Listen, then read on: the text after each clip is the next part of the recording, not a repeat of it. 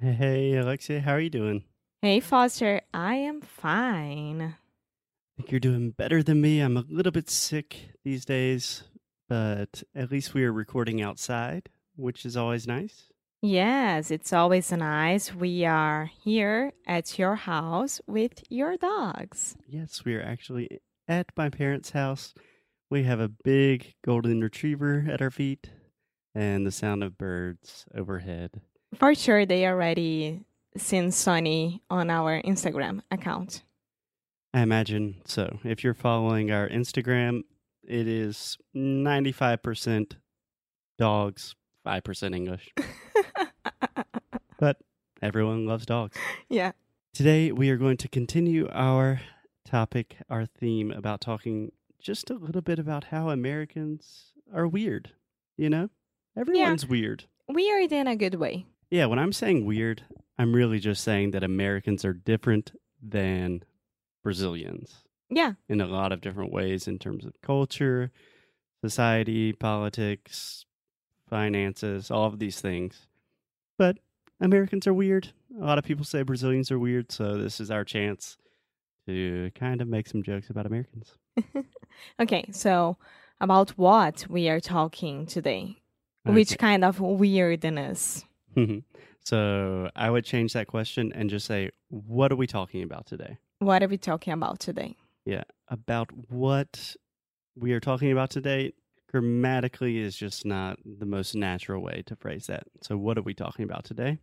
Good question. We are talking about drinking in the US. So, Americans with drinking normal drinks, non alcoholic drinks, alcoholic drinks, and the differences between the, the US and Brazil. The first thing that I would like to talk about with alcoholic drinks Mm-hmm. is that you are not allowed to drink on streets or inside the car at all. Yes, in almost all of America. So there are a couple of exceptions. I believe that you can drink in New Orleans and maybe a couple other places. Maybe California somewhere. Uh, I don't think so. But we call that open container, open container laws. Yeah. So that's a huge difference. When I remember the first time I arrived to Brazil and my roommate and I were going to a bar and we just bought like a, sei lá, uma Brahma, é, um, um quiosque, andando pro bar. Eu achei sensacional. Yeah. So I should say that That's when all the problems in my life started. I should say that Brazil is the land of free in this kind of situation and not United States. yes. So in that specific case, we say the land of the free. Yeah. When we talk about the U.S., we say the land of the free. The land of the free. Yeah, perfect. Yeah. Perfect. Okay, so an obvious difference is you can't drink on the streets in the U.S. Yeah. Not even inside the car. not in the car. So here's how it works in the US. It is illegal to have open container. That means an open can of beer, glass of wine. You cannot have open alcohol in your car at all. Zero. But you can drive after drinking a little bit. So technically, we have 0.08% of your blood alcohol content which is a couple drinks for most people. Depends For on me, would be just one sip. yeah, it depends on your size and how much you drink, those kind of things. But in Brazil, zero tolerance, right? Yeah. Well, at least in Rio, Lei Seca is awesome. I do agree with that. I honestly, I don't want people drinking and driving, but this is another discussion that we can have. Let's Discussion. discussion that we can have. Um, but let's continue talking about the weird things. Yeah. Can I say one more thing about alcohol that Uh-huh. might be kind of weird? In a lot of states, we have states that we refer to them as blue laws. So, for example, in South Carolina, my home state, in the majority of counties, you cannot buy alcohol on Sundays. Yeah, the Belt Bible. The Bible Belt. the Bible Belt. The Belt Bible. Droga. okay. The Bible Belt. Yeah. That's it, right? Yeah, the Bible Belt is just referring to the Cinturão south. da Bíblia. Yeah, south, ton of churches. We could do an entire episode about the Bible Belt, or just show some of our videos of us driving on the highway in the south. Yeah. Okay, so Alexia, what else do you think is a little bit different about the way we do it here in America? Well, we we here it's free refills for every single drink. It's also not alcoholics, but non-alcoholics. It's awesome. Yeah, yeah. So only at an open bar would you have free refills. Yeah, my, That's but, uh, most of the restaurants that we ever been, it's a free refill. Yeah, yeah. No, I'm talking about with alcoholic drinks. The only time you get free refills, in quotations, is at an open bar. Ah, sim. Yeah. But at most restaurants, if you go to any restaurant, you get a Coke, you get water, sweet tea, whatever. Yeah, Whatever you wanna drink. it's drink. what Outback do in Brazil. It's what Outback does. Does sorry. Yes.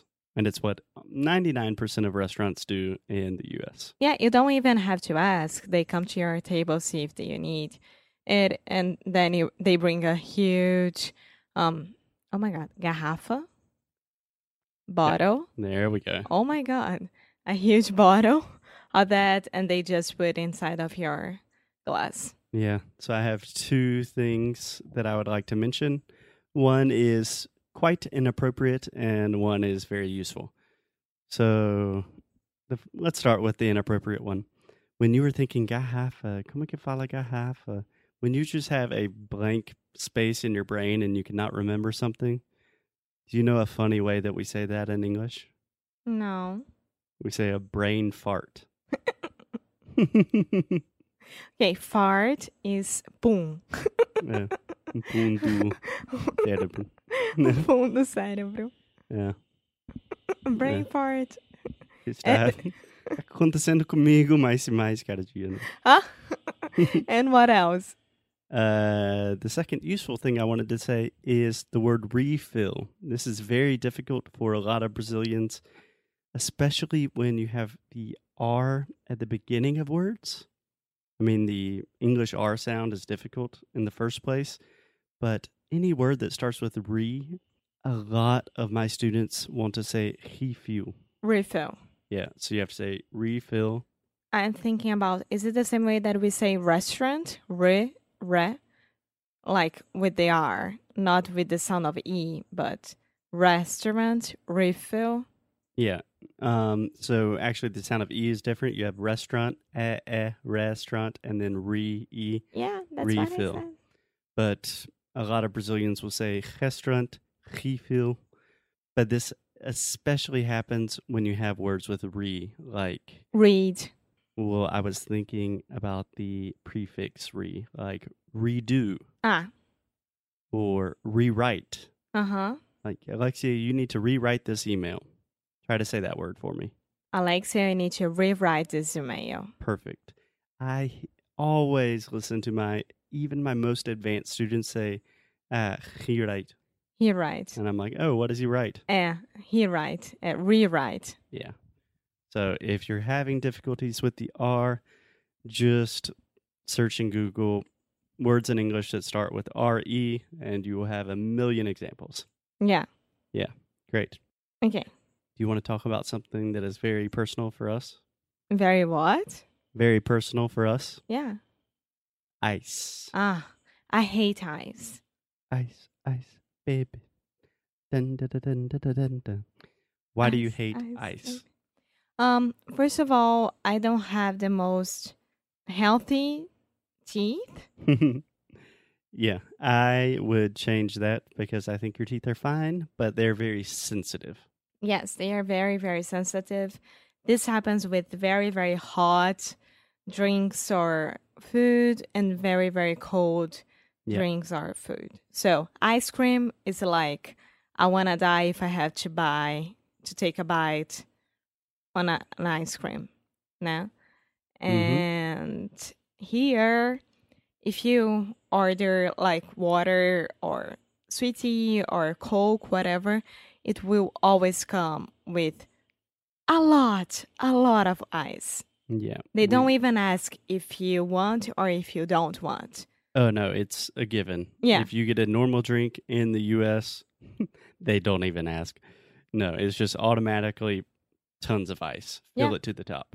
Uh, and when I was talking about it with Zoe, your best friend here, Mm-hmm. hello Zoe, if you ever listen to us, she was trying to explain to me that because of the spiciness on the food, that it's very, very hot always and everything like that, you guys need ice to make your tummy um relax a little bit. Really? Yeah. Yeah. I think I might have to talk to Zoe about that. I don't know how reliable of a source she is. But it could be. It's a possibility. It makes sense somehow. Yeah. Yeah. Yeah. And right now, what I always do inside of the restaurants is, ma'am, what do you want? Hi, I would like sweet tea with no ice. And And, they they- always ask me, no ice? I said, yeah, no ice. yeah. Most people think it's a little weird, but it's cool. I don't care. yeah, that's part of adapting to any new culture. You have to choose which parts you're going to accept and which parts you're not. Yeah. And Alexia draws the line and says, "No ice." Damn it! I'm a Brazilian with sensitive teeth. And That's, okay. it. Okay, last thing I wanted to mention about drinking and why It- Americans are weird. it always happens with me, this this one. Yeah. So you have to present your ID, and what we say is to get carded. Yeah. So for those of you who do not know, the legal drinking age in the U.S. is 21, 21 years old, and we're very strict about it. You can drive with 16 When you are 16, when you are 16, but you, on, you can only drink when you are 21. Yeah, it's a crazy, I think, a very stupid law. Actually, in South Carolina, you can drive when you are 15. Really? Yeah, or 15 and six months. It doesn't change anything. Imagine me 15, six months, totally not knowing how to drive. I don't know how you can drive right now with when you are 28 years old. yes. Just a quick reminder, Alexia, we never use with with I know. years. You know why it's happening right now? Why? Because I just gave like one hour class in Portuguese and my mind is totally. Yeah, yeah, yeah, yeah. That's true. I'm just kidding. Hmm. So that is a great point. You can drive when you're 15. You can buy any tobacco products when you're 18. You can fight in a war and die for your country when you're 18. What about voting? You can vote when you're 18. Uh, in Brazil, you can vote when you are 16, but you are not capable to drive till you are 18. That is really crazy. Yeah. I think that if you are able to make a decision who's going to be your re- repres- rep- como é que é representante? you want to take a guess? Represented, Representative. representative, Perfect. representative uh, in your government with six when you are 16 years old, you should be able to drive as well. But I totally agree. It does not make any sense. And it's crazy. In most states, again, in the US, laws change depending on which state you are in. But in most states, the rule is if there is a possibility that the person could be under 40 years old, then you have to automatically ask them for their ID. yeah, well, this always happens with me. And for those who are planning to go to North Carolina, please walk with your passport because they don't accept anything but your passport. Yeah, again, varies from state to state. Some states require international people visiting the U.S. to have a passport to get a beer, which is ridiculous. so, on that sad, sad note, Alexia, let's call it a day. Let's go have a beer. I'm just kidding. We have to keep working. Yes. So I'll see you tomorrow. See you tomorrow. Bye.